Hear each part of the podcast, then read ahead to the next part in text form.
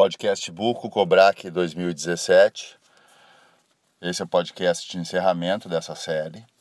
E como fechamento desse Cobrac, eu queria conversar com você sobre as minhas vivências nesse Cobrac e os novos projetos do podcast que foram iniciados e desenvolvidos já dentro do Cobrac vão ter um, as publicações futuras.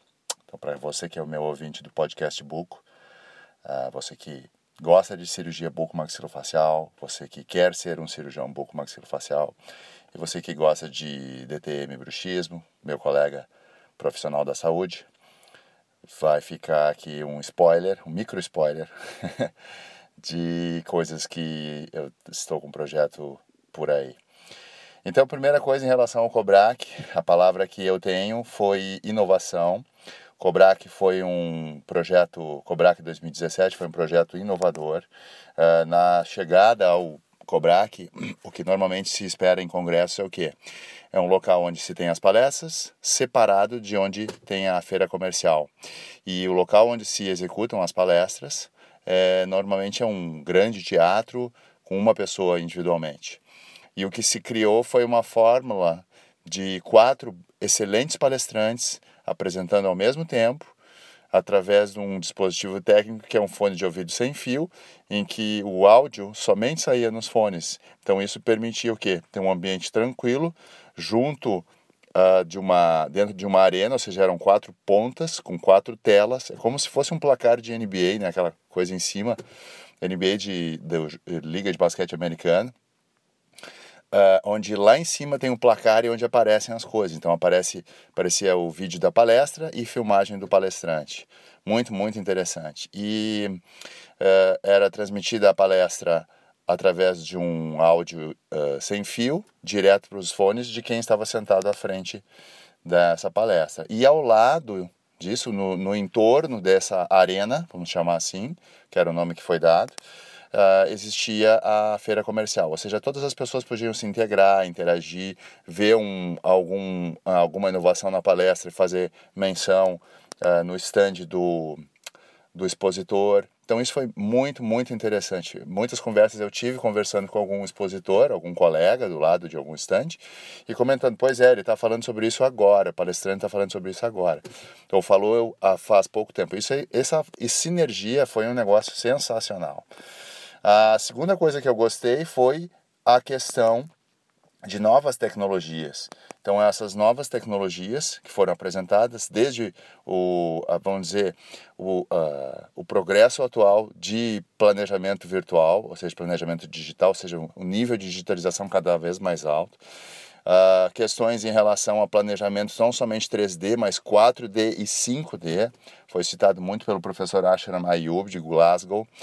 Uh, o planejamento 4D já cria um novo, um novo paradigma, ou seja, uma nova visão no planejamento facial em relação à cirurgia eh, bucomaxilofacial, tanto de trauma, reconstrutiva, ortognática, porque não se faz mais medições de ângulos e, e distâncias, mas se faz medições de, de progressão, de inclinação, de movimento, de padrão de movimento tridimensional, de posicionamento espacial tridimensional.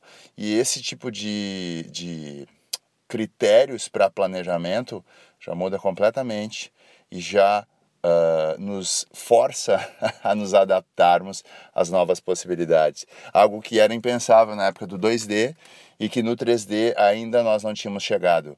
Essa tecnologia do 4D é muito interessante, que é por fotogramometria, Uh, ou seja, análise por pequenos vídeos da face do paciente em movimento. Então, o aspecto de análise do movimento é um negócio sensacional. Eu já vejo, já vislumbro isso para outras áreas, por exemplo, tratamento de dor orofacial, tratamento de reabilitação pós outros tipos de cirurgia, não somente cirurgia ortognática, todas as áreas de cirurgia de face. Um outro aspecto que eu achei extremamente interessante foi a questão da integração de áreas da cirurgia bucomaxilofacial com a harmonização da face, ou seja, com procedimentos estéticos é, procedimentos de preenchimento, de utilização de proteína botulínica, novas opções de preenchimento, de recontorno facial, na verdade não só preenchimento, mas de recontorno facial, não utilizando somente próteses, mas utilizando também uh, materiais halógenos e materiais, por exemplo, gordura, padrões de uso de outros materiais para recontorno facial. Então, foi muito bem apresentado, brilhantemente apresentado pelo Dr. Mirko Raffaini, um cirurgião da Itália, um dos melhores cirurgiões maxilofaciais que eu já vi na minha vida, e uma grande pessoa, um ser humano fantástico. E uh, um outro um outro destaque que eu dou para o COBRAC 2017 foi a questão de novas tecnologias, uh, em que elas foram explanadas no final do congresso. Por sinal, para mim, deveriam ter sido durante todo o congresso, para que mais pessoas se familiarizassem com isso. E uma palestra do professor Paulo Coelho, de Nova York, realmente para mim foi um divisor de águas. Nele ele falou sobre a possibilidade e estudos em andamento já com resultados de impressão de enxertos ósseos para reconstrução óssea. Eles estão na fase pré-clínica, ou seja, em animais ainda, com, com, estados, eh, com resultados impressionantes, uh, excelente nível de resultado, impressão de, de scaffolds ou de matrizes de tecido à base de beta-tricalcifosfato, com mais alguns componentes biomoleculares né, que ajudam a, a modular o processo de cicatrização óssea. Uh, e partindo a partir disso, para outras outros tecidos, né, iniciando no tecido ósseo, mas outros tecidos e outras áreas, além do, do esqueleto apendicular, que ele fez teste em ossos longos, mas para outras áreas, para região de face, esqueleto crânio-facial, uso em pacientes fissurados, uso em pacientes sem crescimento, uh, uso em outros tecidos, tendões, tecido mole, uh, músculos. Então, realmente, assim, a palestra do Paulo Coelho, para mim, foi o que mais me chamou a atenção. Eu até fiz uma das perguntas na palestra falando sobre, perguntando sobre a aplicação daquela tecnologia também uh, para tratamento de defeitos causados por osteonecrose ou osteoradionecrose. Ele me falou que estão em andamento os estudos e essas são possibilidades fantásticas, porque não só a, a questão da perda do tecido ósseo, mas a perda de tecidos moles e o processo de cicatrização óssea que está muito alterado naquelas regiões Uh, daqui a pouco, em função desse padrão de, de estudo, de material, aplicação desses materiais, talvez seja possível recuperar de forma uh, efetiva esses pacientes com sequelas de osteonecrose induzida por bifosfonatos ou por, radio, eh, ou por radioterapia. Então, isso são possibilidades fantásticas. Um outro aspecto que eu destaco no, no COBRAC 2017 foi, uh, foram as palestras do Dr um, Tarsitano, da Itália também, de Bolonha. Eu creio que é de Bolonha, se eu disser a cidade errada, me desculpe, mas assim, uh, ele trazendo uma, um padrão de desenvolvimento, de atenção e de desenvolvimento de pesquisa na área maxilofacial sensacional, muitos estudos inovadores, falando sobre o uso de realidade virtual para treinamento de cirurgiões, que eu, por sinal, tive uma experiência e citei num dos podcasts e tem um vídeo no YouTube para quem tiver curiosidade para assistir.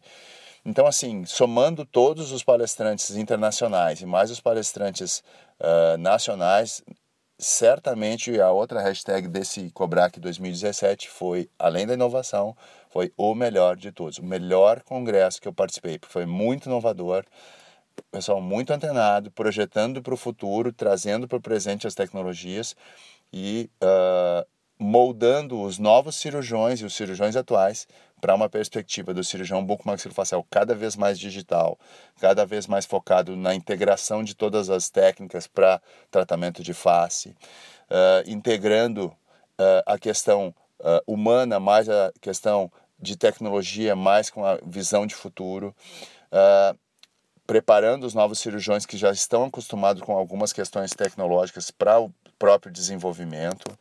Um outro aspecto que eu queria trazer foi uma mudança de paradigma cultural, que foram as, as a apresentação do Dr. Daniel Simon, que foi muito interessante, e os outros palestrantes também fazendo menção, do Dr. Mirko Rafaini, eu vi o Dr. Daniel Simone, que foram as cirurgias de confirmação de sexo para pacientes. É, fala-se muito sobre cirurgia de feminização, mas na verdade são de confirmação de sexo e cirurgias de recontorno facial uh, em pacientes uh, transgênero ou pacientes cis, uh, que como ele classificou, que os pacientes que não são transgênero, mas querem atenuar algumas marcas de expressão uh, sexual na sua própria face. Então, um trabalho multidisciplinar fantástico, uma excelente opção de futuro de trabalho para os futuros cirurgiões, mas que requer muito estudo e o estudo da base, estudo de anatomia, estudo de química, estudo de histologia, estudo da parte de te tecnologia da informação, fundamental a questão de grupos ou de centros formados, serem formados, trabalhando, unindo o pessoal de tecnologia da informação, mais o cirurgião, mais o ortodontista, mais o fonoaudiólogo, mais o psicólogo, mais o fisioterapeuta, mais uh, outras áreas da saúde que englobam área da medicina, várias áreas da medicina né, que englobam e se integram para prover o melhor para o paciente. É, e de projetos para o podcast Buco, vamos dar o spoiler agora. Os projetos de podcast Buco futuros, dois projetos. Um já em andamento, que eu já estou coletando entrevistas, que é o Conversa com o Presidente. Essa é uma ideia muito interessante que eu tive pensando em conversar com alguém que já foi presidente do Colégio Brasileiro de Cirurgia Bucomaxilofacial, ou seja, tem uma visão do cenário como um todo, quem já quem está presidente e quem está eleito para ser presidente. Então, estou buscando essas pessoas, muitos já atenderam ao meu convite e eles vão participar aqui do podcast Book inicialmente e os que me mandarem vídeos vão entrar para entrevista no canal do YouTube e rapidamente vou avisar a todos. Então, para você que quer ser cirurgião, já é cirurgião, ou você é professor de cirurgia bucomaxilofacial, fica a dica, muito interessante a conversa com o presidente. E um outro quadro uh, que também vai ser trabalhado vai ser o Master Talk, ou Conversa com os Mestres.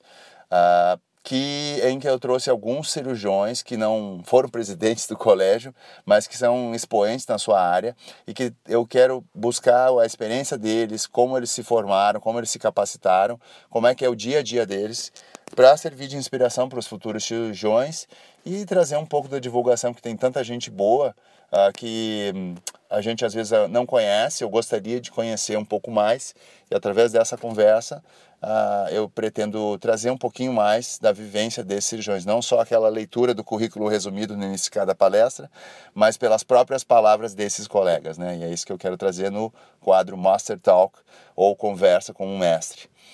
E isso mais outros alguns projetos relacionados ao ATLS, para o papel do cirurgião bucomaxilofacial no ATLS, que provavelmente vai sair muito material disso uma parceria muito legal minha com o Dr. Rodrigo Calado, do canal Bucoclass. Na verdade, todas as redes sociais Bucoclass, né? Tem Instagram, YouTube, tem o blog. Então, essa integração do blog Luciano Buco Brasil com todos os seus conteúdos, mais o Bucoclass, certamente vai ser muito proveitosa. Estou muito feliz por essa parceria. E projetos futuros agora relacionados para a capacitação de quem quer ser cirurgião buco-maxilofacial, seguindo com o projeto Quero Ser Buco, mais outros projetos relacionados a uh, te novas tecnologias relacionadas a ensino uh, de cirurgia buco-maxilofacial que estão em andamento e que certamente vão ser divulgados aqui no podcast Buco. Então eu quero agradecer para todo mundo que me acompanhou nessa série. Fica aqui um grande abraço, o podcast se estender um pouquinho mais, mas eu convido vocês a me acompanharem nos próximos episódios. Fiquem com a gente, vamos juntos no podcast Buco e nas outras redes sociais. Um grande abraço e até o próximo episódio. Tchau, tchau.